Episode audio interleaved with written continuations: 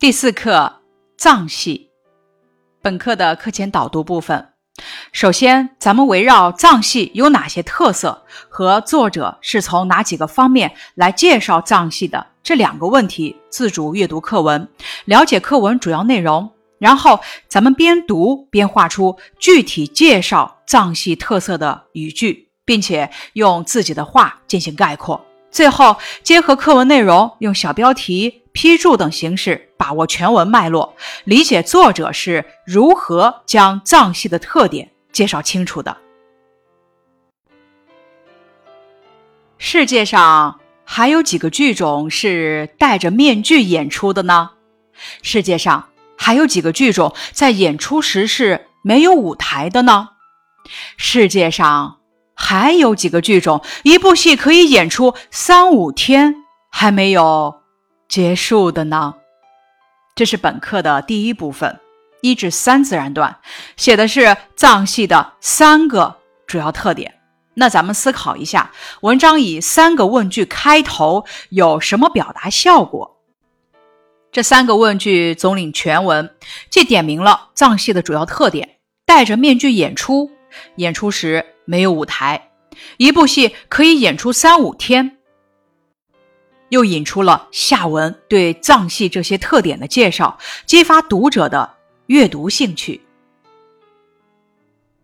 还是从西藏僧人唐东杰布的传奇故事讲起吧。这是一个过渡段，起到的是承上启下的作用，引出下文对藏戏相关知识的介绍。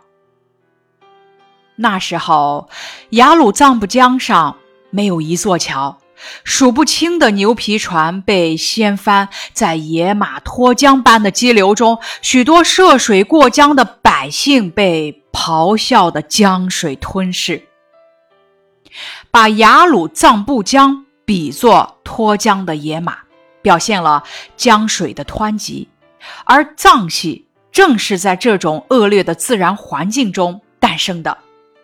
于是，年轻的僧人唐东杰布许下宏愿，发誓架桥为民造福。一无所有的唐东杰布招来的只有一阵哄堂大笑。于是，就有了这样一段传奇。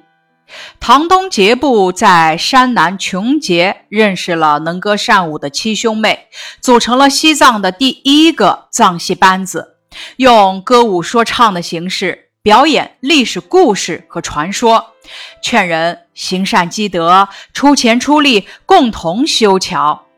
这里叙述的是第一个藏戏班子的相关情况。随着雄浑的歌声响彻雪山旷野。有人献出钱财，有人布施铁块，有人送来粮食，更有大批的渔民、工匠、流浪汉跟着他们，从一个架桥工地走到另一个架桥工地。此处运用排比句式，说明藏戏班子所起的宣传作用是巨大的。那什么是排比句呢？排比就是把三个或者三个以上意义相关或者相近、结构相同或相似、语气相同的词组成的句子排列起来，使内容和语势得以增强的一种修辞方法。排比的作用，用排比写人，可以将人物写得更加鲜明；用排比写景物，可以将景物描写的细致具体。关于本课的排比举例，世界上还有几个剧种是戴着面具演出的呢？世界上还有几个剧种在演出时是没有舞台的呢？世界上还有几个剧种一部戏可以演出三五天还没有结束的呢？运用了排比的修辞方法，写出了藏戏的特点。关于排比的解读，比如说，采用了排比的修辞方法，描写了某某的情景，集中的表达了作者什么样的情感，句式整齐，节奏明快，增强了语言的气势。咱们接下来学仿写，在这篇课文的十五自然段有这么一句话：表演藏戏的艺人们席地而唱，不要幕布，不要灯光，不要道具，只要一鼓一钹为其伴奏。接下来咱们仿写：一、舞台上的主持人侃侃而谈，不要事先准备，不要主持稿，不要背景音乐，只要一张节目单为其提示。仿写二。戈壁滩上的胡杨傲然挺立，不要肥沃的土壤，不要施肥浇水，不要适宜的气候，只要一方土，一缕阳光，让其生存。咱们接着来看课文的第六自然段，随着铁索桥一座接着一座的架起来，藏戏的种子也随之撒遍了雪域高原，撒遍了雪域高原，说明藏戏的演出地域之广。也说明藏戏表演者为了建桥付出了很多。身无分文的唐东杰布就这样在雅鲁藏布江上留下了五十八座铁索桥，同时成为藏戏的开山鼻祖。这里是第二部分的第一层四至七自然段，写藏戏的开山鼻祖唐东杰布开创藏戏的传奇故事。那咱们读一读课文的四至七自然段，按照故事的起因、经过、结果的顺序来讲一讲唐东杰布开创藏戏的传奇故事。因雅鲁藏布江上没有桥，许多涉水过江的百姓被江水吞噬。年轻的僧人唐东杰布发誓架桥为民造福，于是组成藏戏班子，用歌舞说唱的形式表演历史故事和传说，劝人行善积德，出钱出力，共同修桥。唐东杰布克服种种困难，开创了藏戏这一独特的戏剧艺术。咱们用自己的话说说藏戏的起源，还可以这么说：雅鲁藏布江水流湍急，唐东杰布发誓架桥为民造福。他组成藏戏班子，到处表演，劝人行善积德，出钱出力，共同修桥。就这样，唐东杰布实现了架桥的宏愿，也成了藏戏的创始人。咱们接着第八自然段学习。传说唐东杰布在母亲的肚子里待了八十年，出生时头发胡子都白了，因此在藏戏里，他的面具是白色的，前额饰有日月，两颊贴着短发，眉眼嘴角永远带有神秘的笑。这里介绍了藏戏中唐东杰布面具的特点，告诉我们这与他的身世有关。那此处用一个传说点明唐东杰布的身世有什么作用呢？通过传说点明唐东杰布的身世，为藏戏增加了神秘色彩，吸引读者了解藏戏。在藏戏里，身份相同的人物所戴的面具，其颜色和形状基本相同。这里总写藏戏面具的基本特点，为下文做铺垫。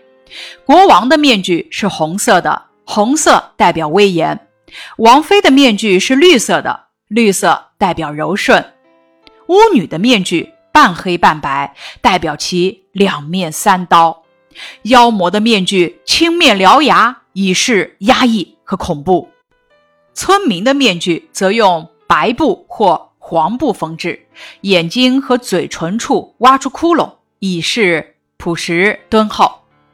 这里介绍了国王、王妃、巫女、妖魔和村民的面具，突出了藏戏面具多样、夸张、具有象征意义的特点，这是藏戏的特色之一。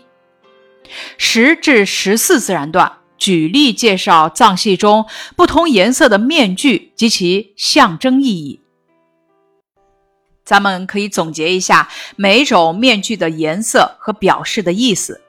人物。唐东杰布面具颜色白色，代表意义神秘；国王面具颜色红色，代表意义威严；王妃面具颜色绿色，代表意义柔顺；巫女面具颜色半黑半白，代表意义两面三刀；妖魔面具颜色青面獠牙，代表意义压抑和恐怖。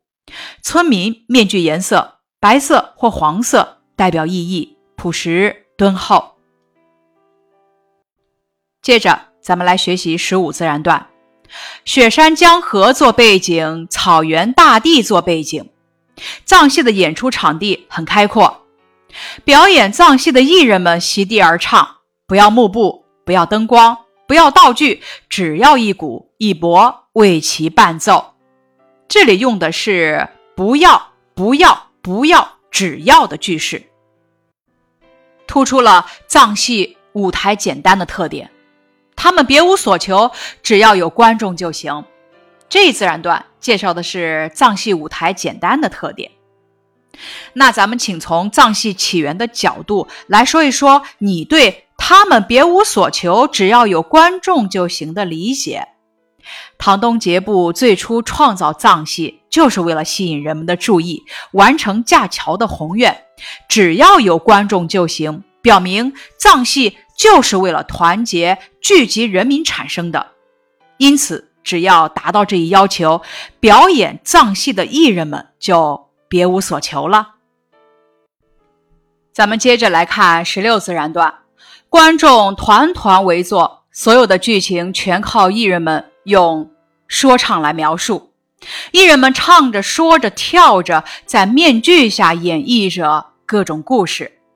这里说的是剧情靠说唱来描述，也是藏戏的一个特点。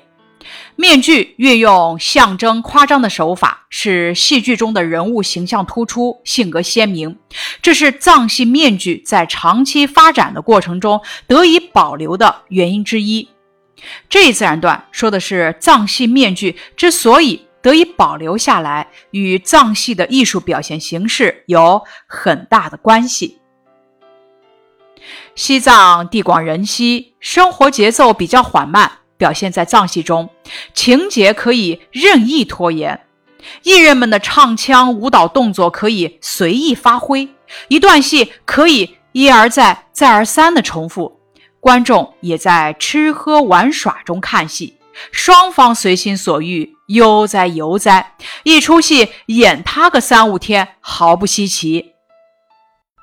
这自然段写藏戏演出形式的特点及其原因。第二部分的第二层是八至十七自然段，详细介绍了藏戏的主要特点。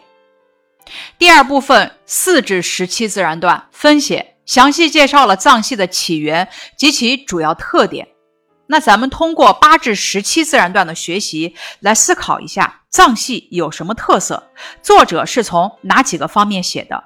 特色一，戴着面具演出。具体介绍，用举例的方式介绍各种身份的人物所戴的面具颜色及其象征意义。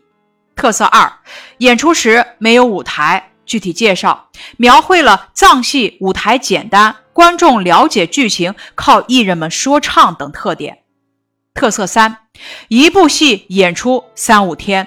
具体介绍是从情节可以任意拖延，唱腔、舞蹈动作可以随意发挥，一段戏可以再三重复，时间可以拖至三五天等方面来介绍的。